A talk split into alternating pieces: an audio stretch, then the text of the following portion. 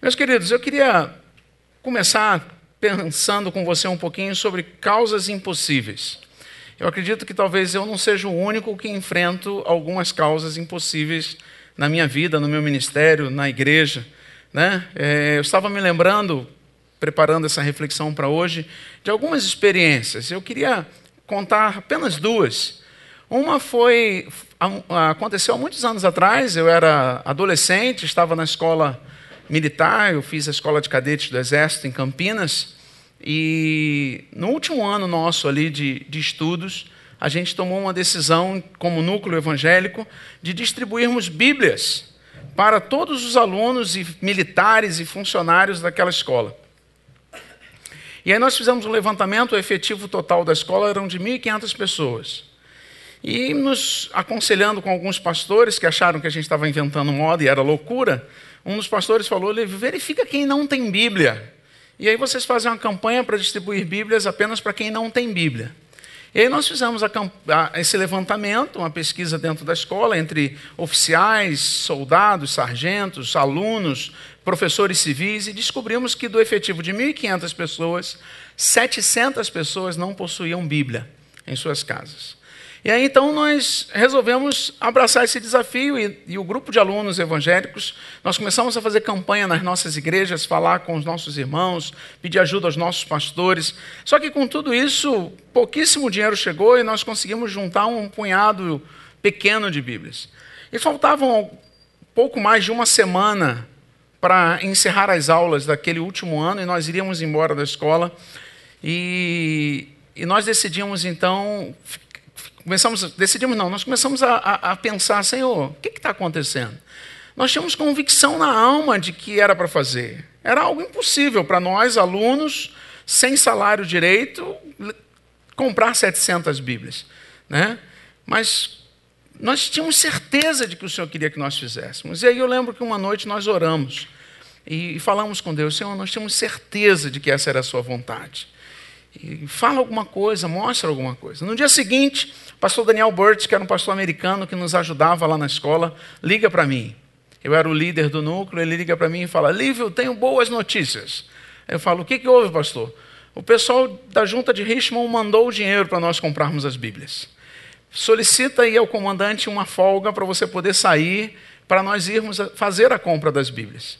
E aí eu fui com o pastor Daniel naquela semana, correndo e compramos na antiga Juerp, quem é mais antigo aqui lembra da Juerp? Compramos na Juerp de Campinas 700 Bíblias.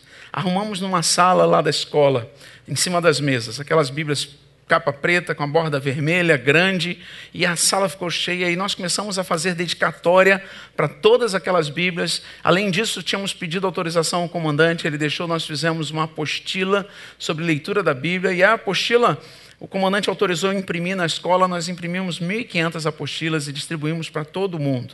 Então, todos que tinham Bíblia também ganharam apostila, e quem ganhou a Bíblia, ganhou a Bíblia com a apostila.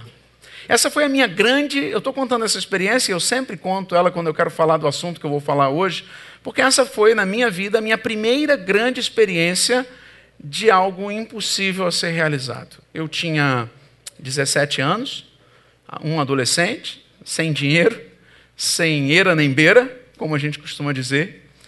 E Deus levantou todos os recursos e nós conseguimos adquirir então todas aquelas Bíblias para fazermos aquela evangelização. E foi tão bacana que naquela semana um major mandou um cartão para o nosso grupo evangélico agradecendo, porque ele sempre desejou ter uma Bíblia.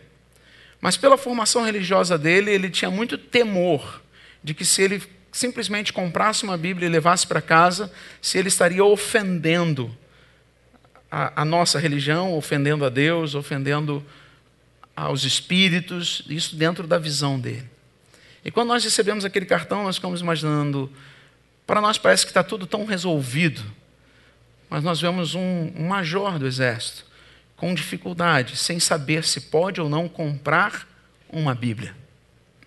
E essa história ela vem atravessando os anos, alguns anos atrás eu estava na minha igreja, eu contei essa história numa mensagem, e no final do culto, um irmão que estava visitando, oficial do exército, me procurou e falou: Lívio, pastor Lívio, eu cheguei na SpaceX no ano seguinte, e tinham algumas Bíblias dessa que tinham sobrado, e alguém me deu uma Bíblia dessa de presente.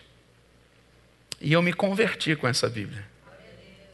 E os anos se passaram, e agora, no final do ano passado, a turma de aperfeiçoamento de oficiais na, na Exaó, conhecendo essa história, inspirados por essa história, eles compraram 150 Bíblias bilíngue, inglês e português, e presentearam na formatura da Exaó todos os oficiais que estavam concluindo a turma. É tão bacana a gente perceber quando Deus move algo e quando Deus faz com que algo que aparentemente era impossível se torne uma realidade. Como que ele usa isso para a glória dele, para proclamar o nome dele, e isso atravessa muito além do que nós podemos imaginar. Uma outra grande experiência, é, eu ouvi falar dessa igreja aqui. Essa igreja aqui parece que acabou de comprar um terreno bem caro e que quando fechou a compra não tinha dinheiro para comprar. E parecia muito improvável que conseguisse, não é verdade? Mas eu já soube até que já está pago. Já está pago. Mas não era impossível pagar? Mais de ano já está pago. Oh, glória a Deus. Pois é, gente, eu quero falar um pouquinho sobre isso hoje. Eu quero falar sobre o impossível. O impossível é uma oportunidade para revelar a grandeza e a glória de Deus. Há uma frase muito comum no meio evangélico que é repetida por aí que diz assim: o milagre de hoje é o impossível de ontem. O milagre de hoje é o impossível de ontem. Quando nós celebramos milagres e ficamos felizes de celebrar milagres, é porque Deus moveu em situações que humanamente eram impossíveis. Agora, deixa eu fazer uma pergunta para você. Como é que nós vamos viver o milagre de Deus e experimentar os grandes feitos de Deus e contemplar as maravilhas de Deus, se nós, que enfrentamos todo tipo de desafio, que diariamente somos desafiados na nossa fé, nas nossas vidas, ficarmos limitando Deus e não tivermos coragem de avançar nos desafios impossíveis que Deus nos convoca? Como vamos experimentar milagres se não avançarmos na direção do impossível? Estava lendo um livro do pastor Bill Johnson, da igreja Bethel, e eu tirei um pedacinho que ele diz assim: se deixamos de nos lembrar de quem é Deus, do que ele fez e do que vai fazer, tomaremos decisões com base naquilo que nós podemos realizar sem ele. E quando nós tomamos decisões no que podemos realizar sem ele, isso nos restringe a uma vida apenas do que é possível, provocando desânimo, visão curta, mediocridade, esgotamento e toda sorte de problemas que acometem os líderes cristãos que perdem contato com o que Deus está realizando. Ou seja, o que Bill está falando é que quando eu esqueço do que Deus está fazendo, ou eu esqueço de quão grande é o Senhor, de quão grande é esse Deus do impossível, esse Deus que faz maravilhas, esse Deus que vai muito além do que eu posso imaginar. Quando eu esqueço disso, eu começo a tomar decisões na minha vida apenas no que eu consigo controlar, apenas no que a minha mão alcança, apenas no que está dentro da minha esfera de realidade, do que é tangível para mim. E eu paro de caminhar na dimensão do que é sobrenatural de Deus. E quando eu vivo apenas na minha dimensão, eu vou acumulando cansaço, enfado, desânimo, desespero, angústia, porque quando eu olho para uma comunidade de fé como essa, quantos desafios nós temos que só serão resolvidos se o Senhor resolver? Se o Senhor não resolver, não serão resolvidos. Na minha vida, na sua vida.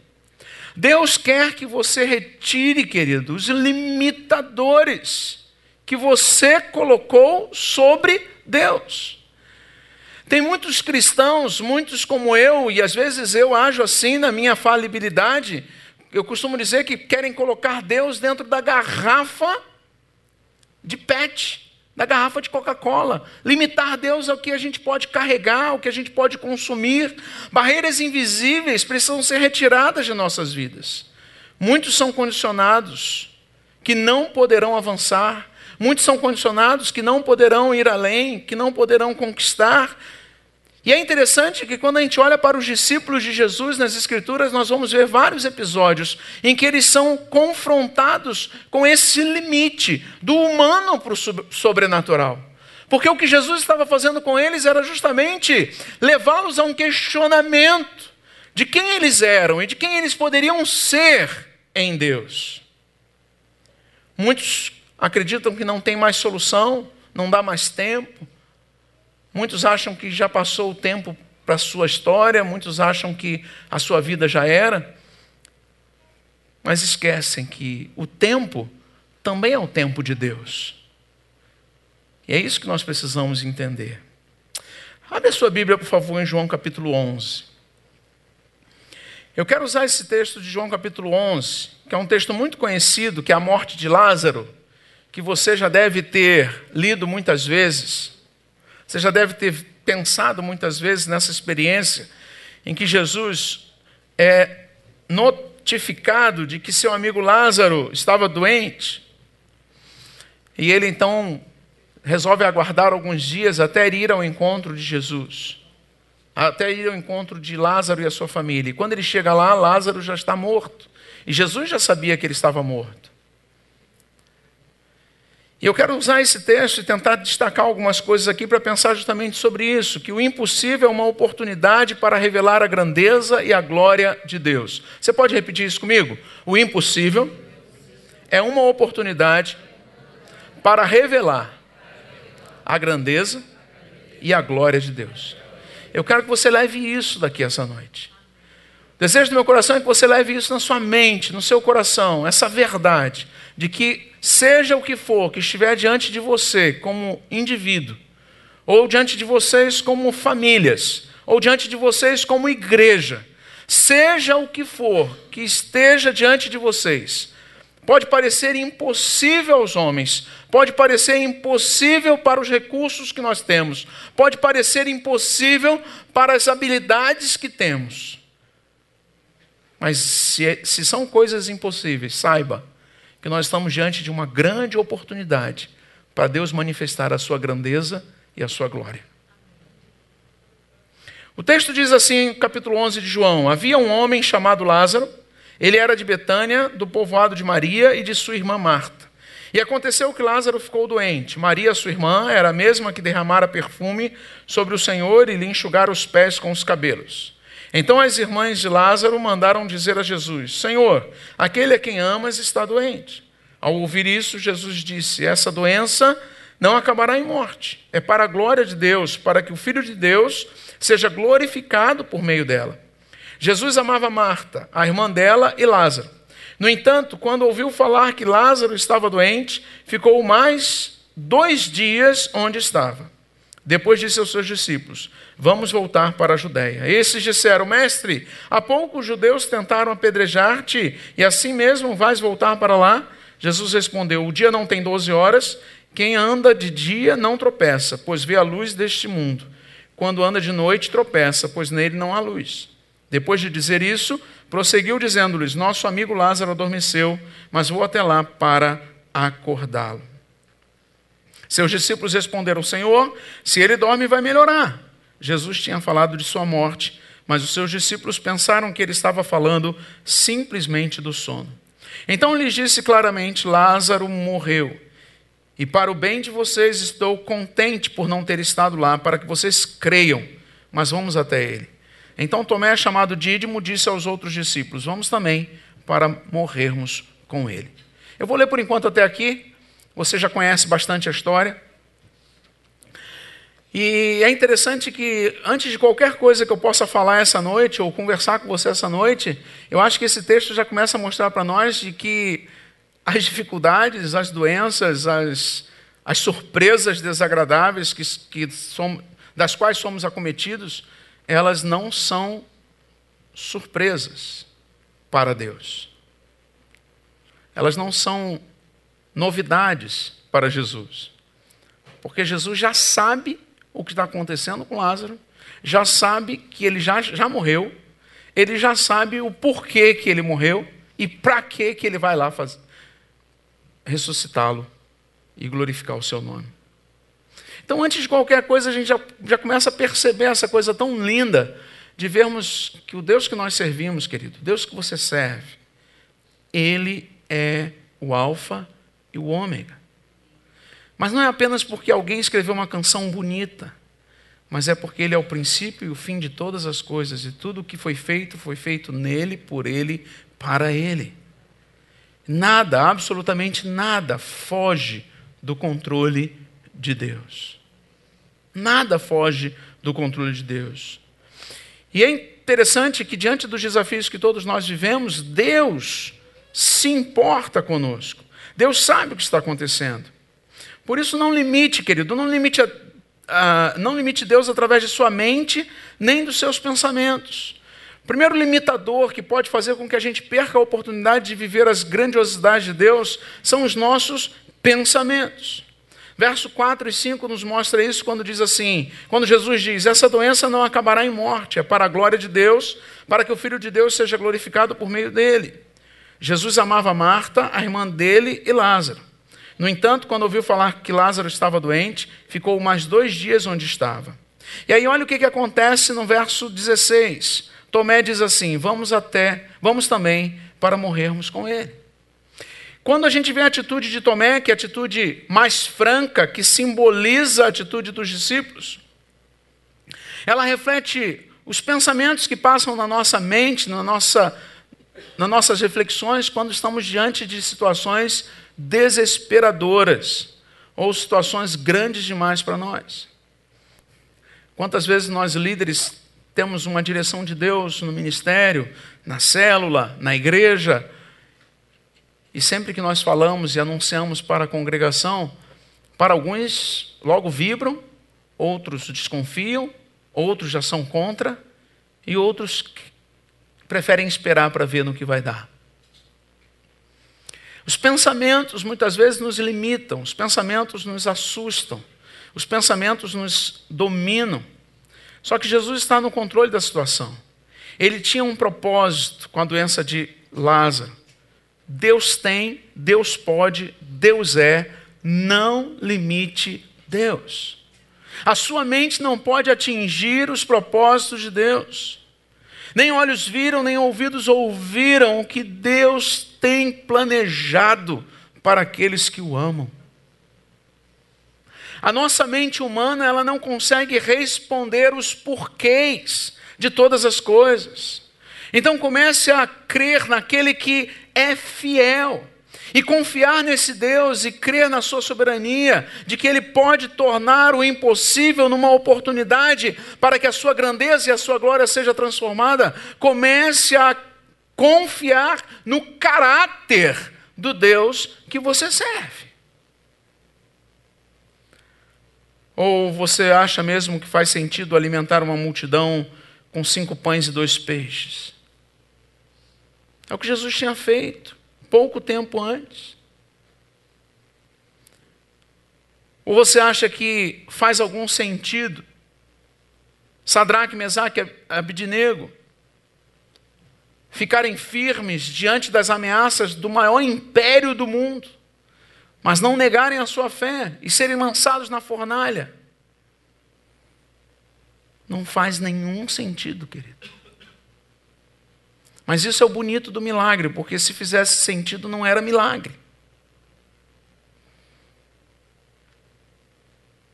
E o que eu creio é que Deus está mostrando nessa experiência de Lázaro, para mim e para você, que você pensa como homem, mas você precisa aprender a pensar como Deus.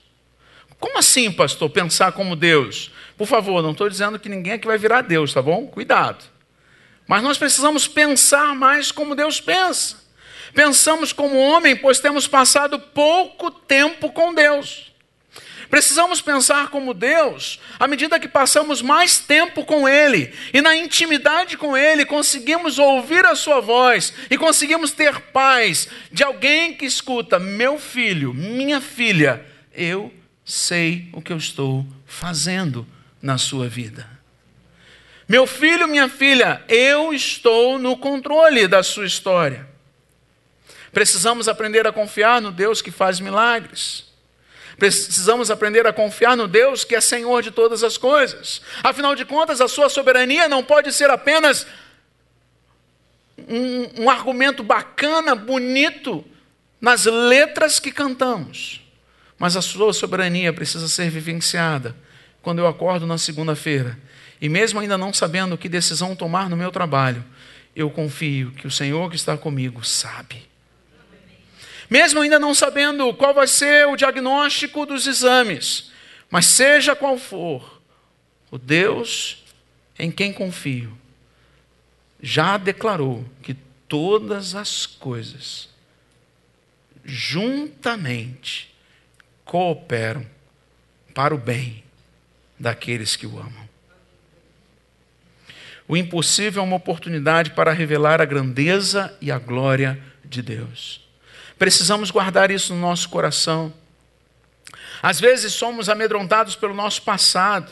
Verso 8, os discípulos falaram isso: Mestre, há pouco os judeus tentaram apedrejar-te, e o Senhor vai voltar para lá. Era como se ele estivesse dizendo: Senhor, acabamos de vir de lá e a experiência não foi boa. Acabamos de sair daquela cidade e quase morremos com o Senhor lá. O Senhor quer que a gente volte para lá? Senhor, eu acabei de passar por essa história e não foi boa. Experiências anteriores ruins na vida dos discípulos fizeram com que eles temessem retornar a Betânia. E muitas vezes é conosco experiências ruins, uma formação ruim, uma história ruim numa igreja em que passamos, talvez uma história ruim na nossa família, talvez uma formação ruim no nosso caráter, talvez uma, uma, uma experiência ruim na nossa família, em que a relação com o nosso pai, com a nossa mãe, não foi boa, talvez tenhamos experiências de traição, de abandono, de solidão, que fazem com que desconfiemos daquele que é soberano e se apresenta para nós como um pai. Mas eu quero dizer para você, querido, quando, por exemplo, Deus decidiu chamar Saulo para ser um dos seus apóstolos, e o grande apóstolo que ele foi, Deus não tinha se esquecido que Saulo, na altura do campeonato, já era um assassino. Quando Deus decidiu chamar Gideão, talvez um dos homens deliberadamente retratados na Bíblia como mais medrosos, talvez numa linguagem mais popular, nós, um cara meio covarde mesmo, meio medrosão. Pois, Jesus, pois Deus, quando fala com ele em Juízes 6,14, virou-se o Senhor para ele e lhe disse: Vai nesta tua força e livra Israel da mão de Midian. Replicou-lhe Gideão: Ai, Senhor meu, com que livraria Israel? Eis que a minha família é a mais pobre em Manassés e eu o menor na casa de meu pai.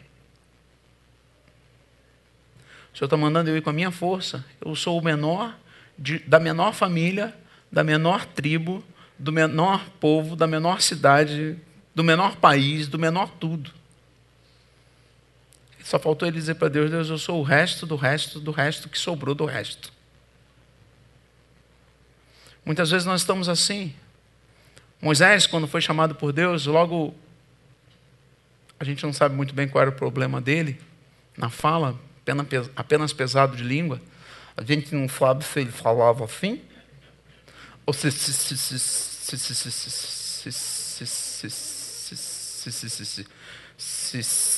ele tinha, tinha dificuldade de falar.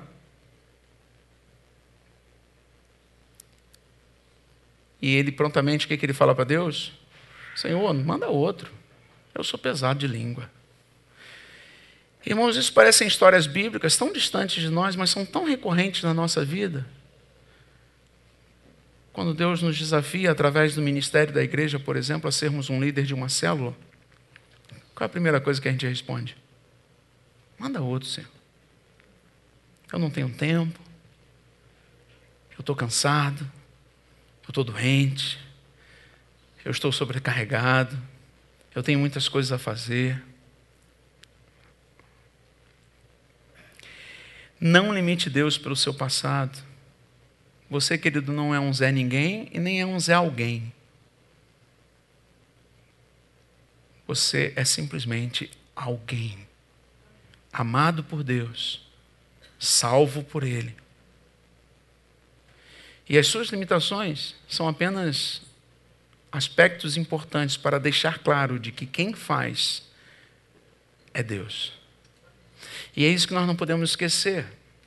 A esposa de Jean Elliott, a senhora Elliott, escrevendo num dos seus livros, ela conta uma história parafraseada de Jesus com seus discípulos. Claro, uma história que não está na Bíblia, mas é uma história que ela cria para demonstrar um conceito. Quando ela diz o seguinte: certo dia Jesus se levantou e disse para os seus discípulos: Cada um, por favor, pegue uma pedra e me sigam.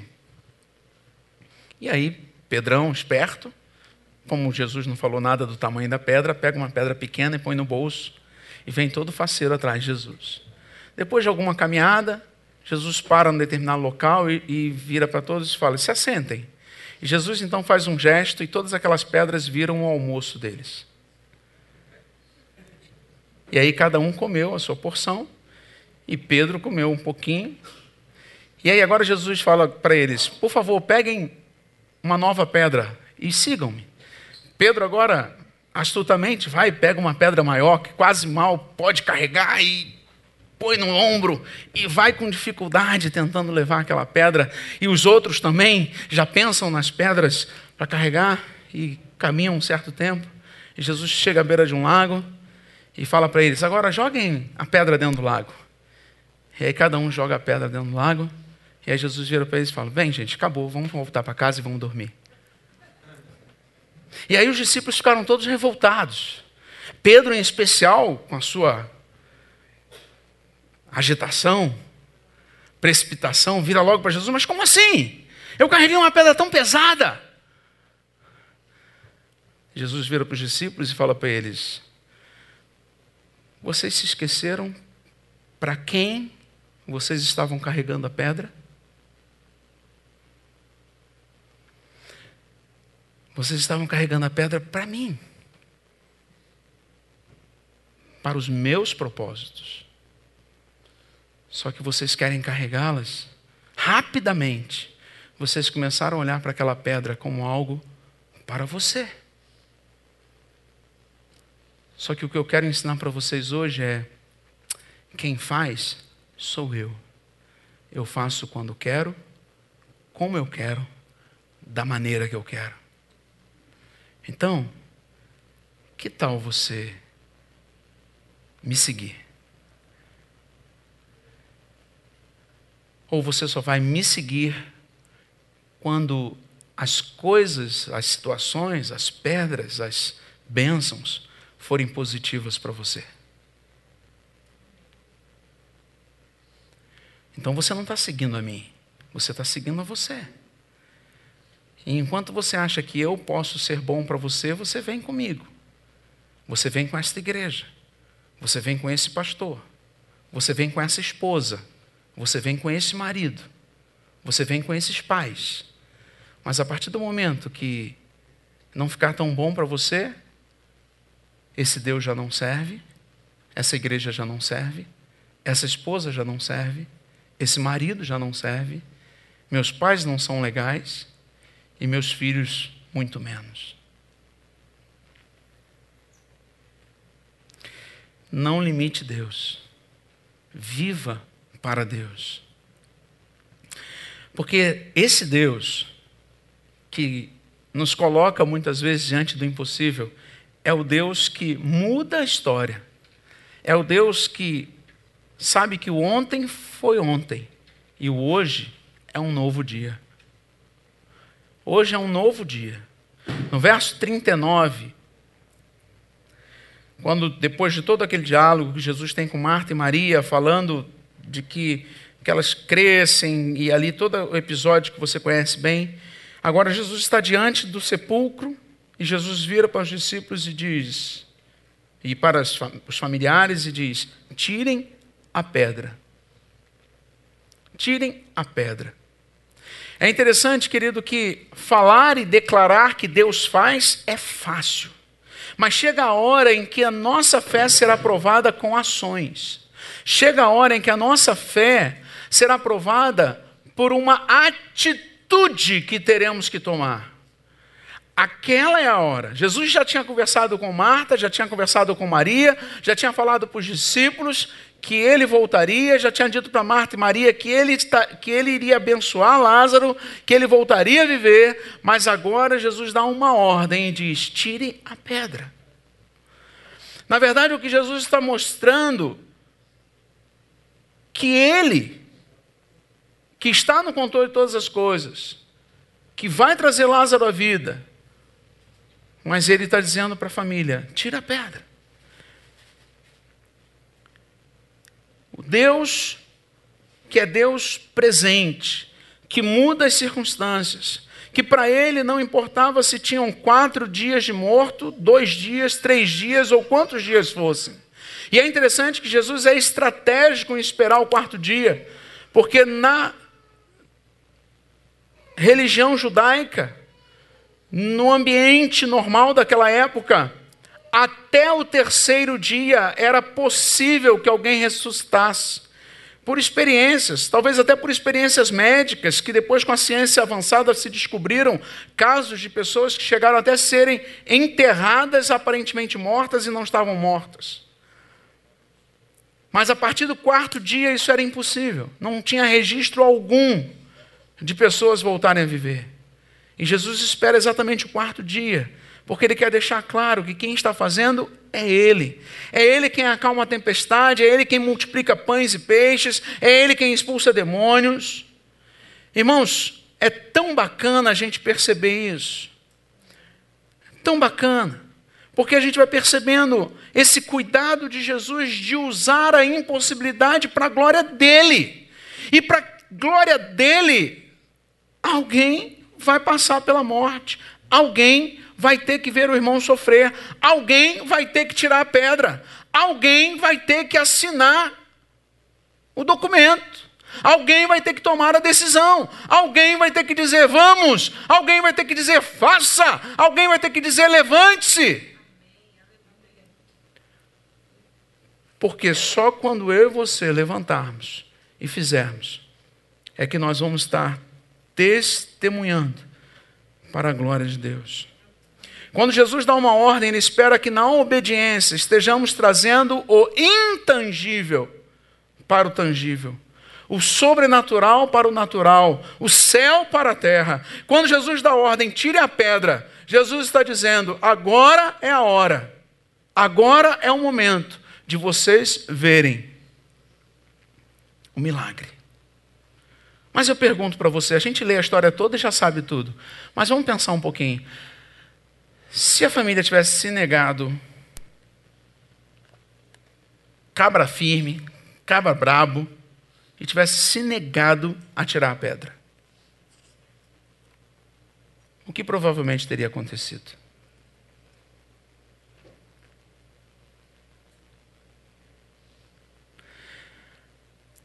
É claro que alguns mais calvinistas vão dizer: não, mas se o Senhor queria ressuscitar Jesus, ele ia tirar Lázaro lá de dentro do jeito que ele quisesse tirar. Tudo bem. Mas eu acho que não é tão bem assim. Porque quando Jesus levou o povo de Israel, uma nação inteira, diante da terra prometida, e esse povo duvidou de Deus, duvidou, Deus disse: volta para o deserto. Essa geração vai morrer no deserto. Porque eles não creram em mim. E Deus teve paciência. Esperou 40 anos. Toda uma nova geração. E aí eu fico imaginando Josué reunido com os líderes dizendo assim: pelo amor de Deus, quando vocês forem lá espiar, que voltarem, não falem besteira, porque Deus vai mandar a gente para o deserto de novo.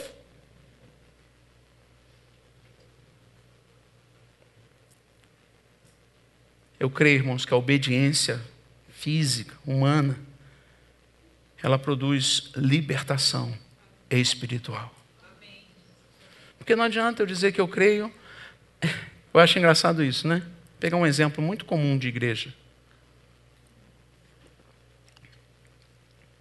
um assunto tem tido tanto problema. Mas vamos pegar o exemplo do dízimo, que é um exemplo tão simples, tão básico da fé cristã.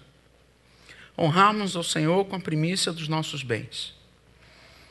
Aí nós dizemos que confiamos em Deus para cuidar da gente a eternidade toda. Quanto tempo dura a eternidade? Quanto tempo dura a eternidade? Hã? Até ficar velho? A eternidade. Não dura, é a eternidade.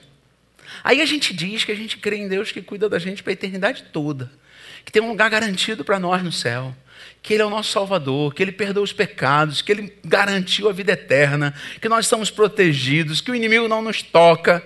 Aí quando vem a hora da gente dar a oferta, a gente olha assim e diz: Mas vai faltar no final do mês. Aí a gente não dá.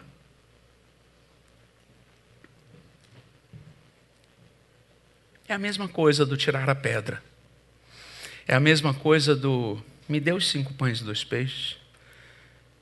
É a mesma coisa de Deus falando para Moisés: Por que está clamando a mim? Diga ao povo que marche.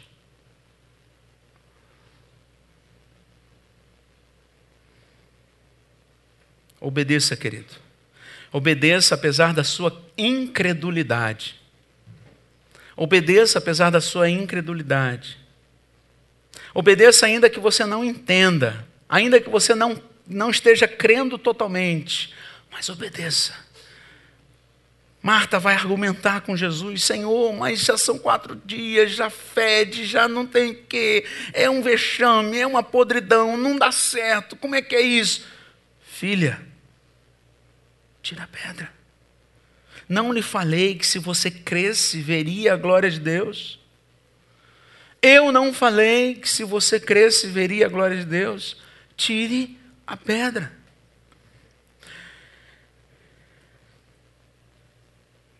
Obedeça ainda que você não tenha todas as respostas. Obedeça. Irmãos, às vezes não é fácil.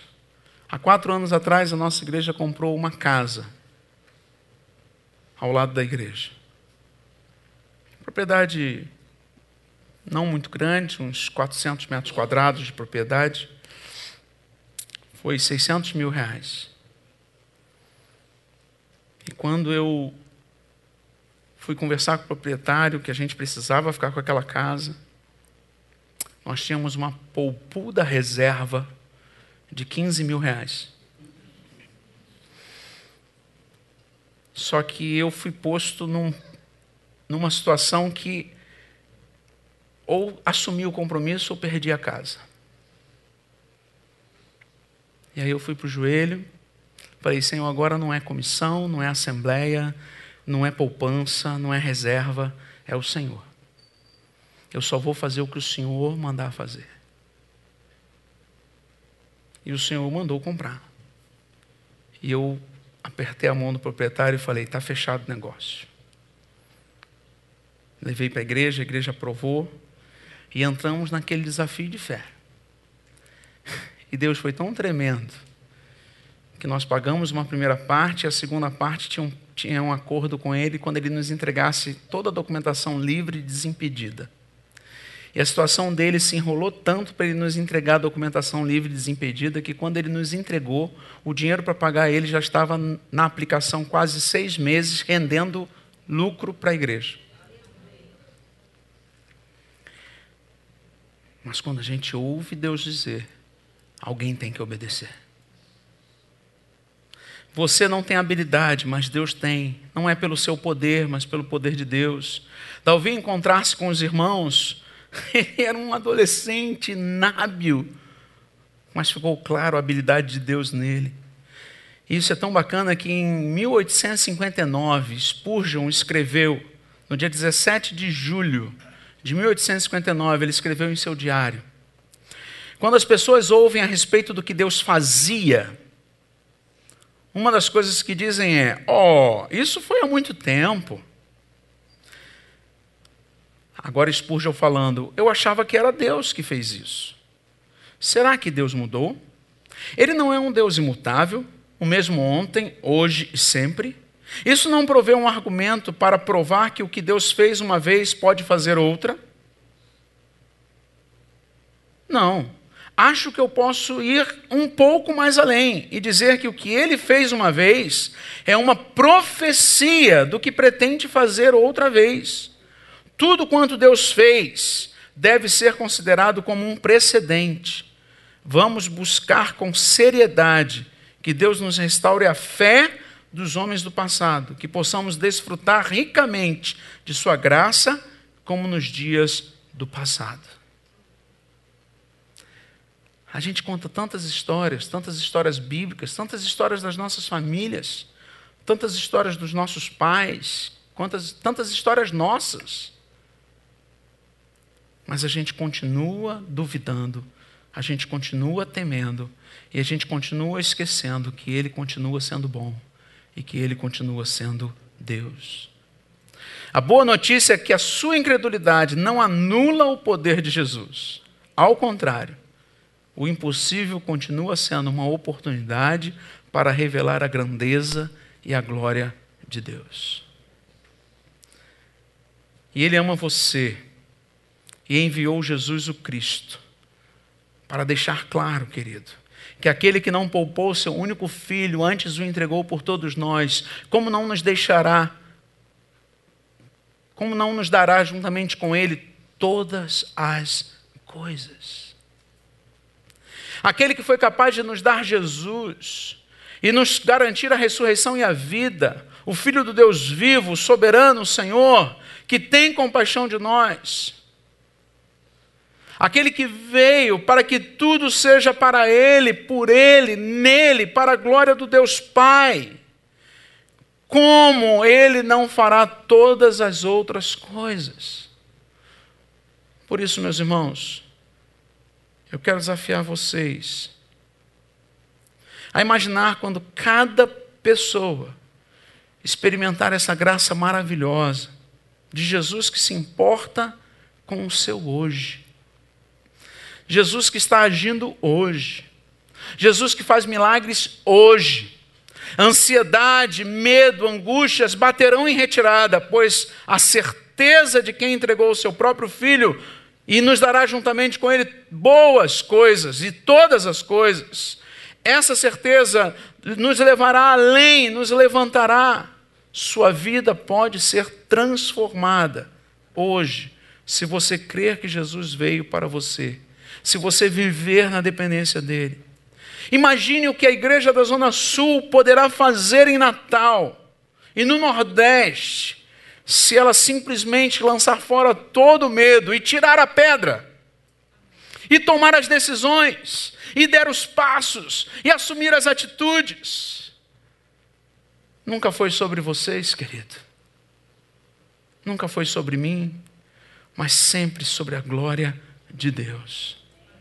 E os desafios que vocês enfrentam hoje, que vocês enfrentarão no futuro, só têm um objetivo: gerar a oportunidade para que a grandeza e a glória de Deus se manifeste. Por isso nós precisamos caminhar por fé. Precisamos entender que a fé agrada a Deus. Precisamos nos render ao Cristo, colocando nossa vida, talentos, bens, tempo, tudo ao dispor dele Somente assim veremos a grandeza e a glória de Deus. Amém, queridos? Eu gostaria de orar por você. Feche seus olhos. Pense nessa frase que eu estou deixando para você hoje. O impossível é uma oportunidade para revelar a grandeza e a glória de Deus. Talvez você precise hoje, querido, nessa noite, colocar os seus impossíveis diante do Senhor. Talvez você esteja paralisado com medo. Deus já te desafiou, Deus já te chamou, Deus já falou com você, e talvez você esteja paralisado com medo. Talvez você esteja diante de desafios muito sérios na sua casa, na sua família. Ou talvez você veio aqui hoje e você ainda não teve esse encontro com o Cristo, o Cristo que é Senhor. que aquele que nele crê, ainda que morra, viverá. Eu gostaria de orar por você. Se você precisa colocar seu coração diante de Deus, colocar algum impossível, algum desafio, alguma luta, eu gostaria que você ficasse em pé para a gente orar. Eu quero orar por você. Eu quero interceder pela sua vida. Eu quero dizer, querido, que Deus tem coisas extraordinárias para fazer. E talvez você nessa noite precise de ajuda para tirar a pedra. Talvez você precise nessa noite de ajuda para dar os passos que você precisa dar. Talvez como igreja do Senhor você precisa de ajuda para crer nos desafios, na soberania de Deus diante dos desafios que virão adiante de vocês. Se esse é o seu caso, me parece que a equipe vai cantar uma canção, é isso? Enquanto canta, eu queria chamar você aqui na frente, eu quero orar por você. Pode vir aqui à frente nesse momento. Pode dar esse passo. Talvez esse seja o passo simbólico da sua pedra sendo tirada.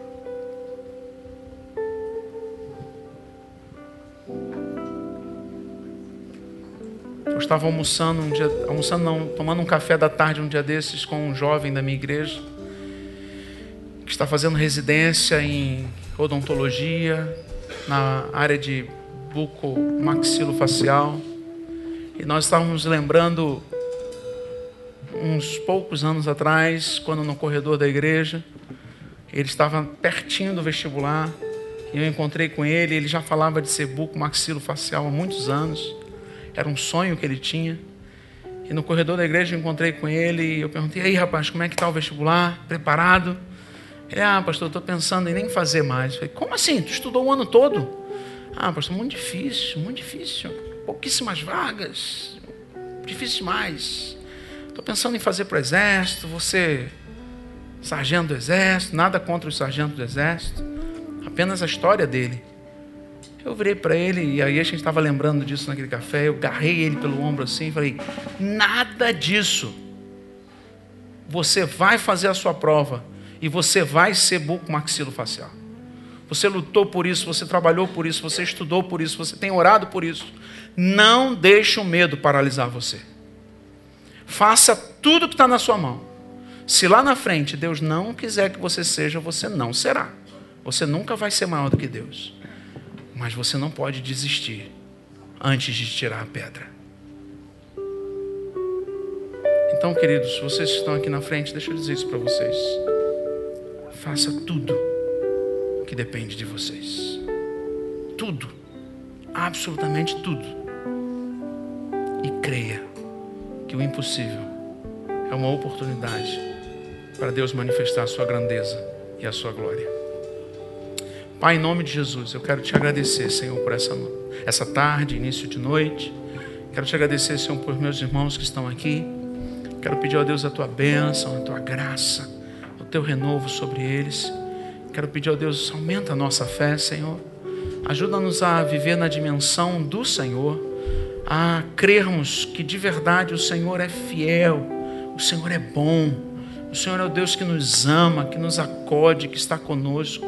Deus que nos conhece, bendito seja o teu nome, Senhor. Bendito seja o Senhor. Grande é o teu nome, grande é o Senhor. Manifesta, Deus, a tua graça. Manifesta, Senhor, as tuas maravilhas na vida dos meus irmãos queridos que estão aqui. Fortalece a fé. Tira, Senhor, os embaraços. Eu não sei quais são as pedras que terão que ser tiradas mas ajuda esses queridos a avançarem por fé, para a glória do teu nome, Senhor. Em nome de Jesus. Amém, amém amém. Amém, queridos.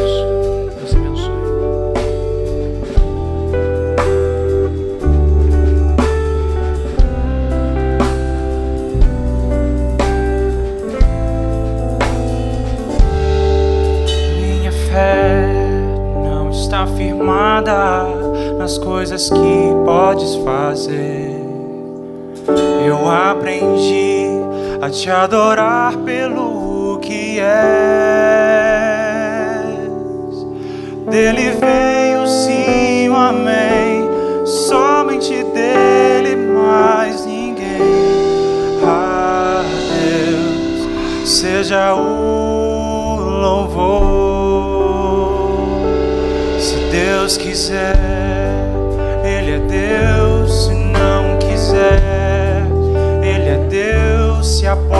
abre, Ele é Deus, mas se fechar continua sendo Deus se a doença vier.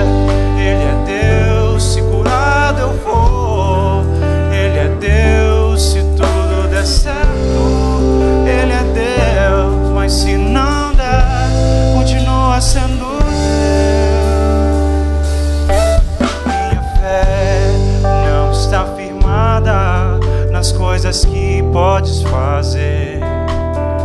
Eu aprendi a te adorar pelo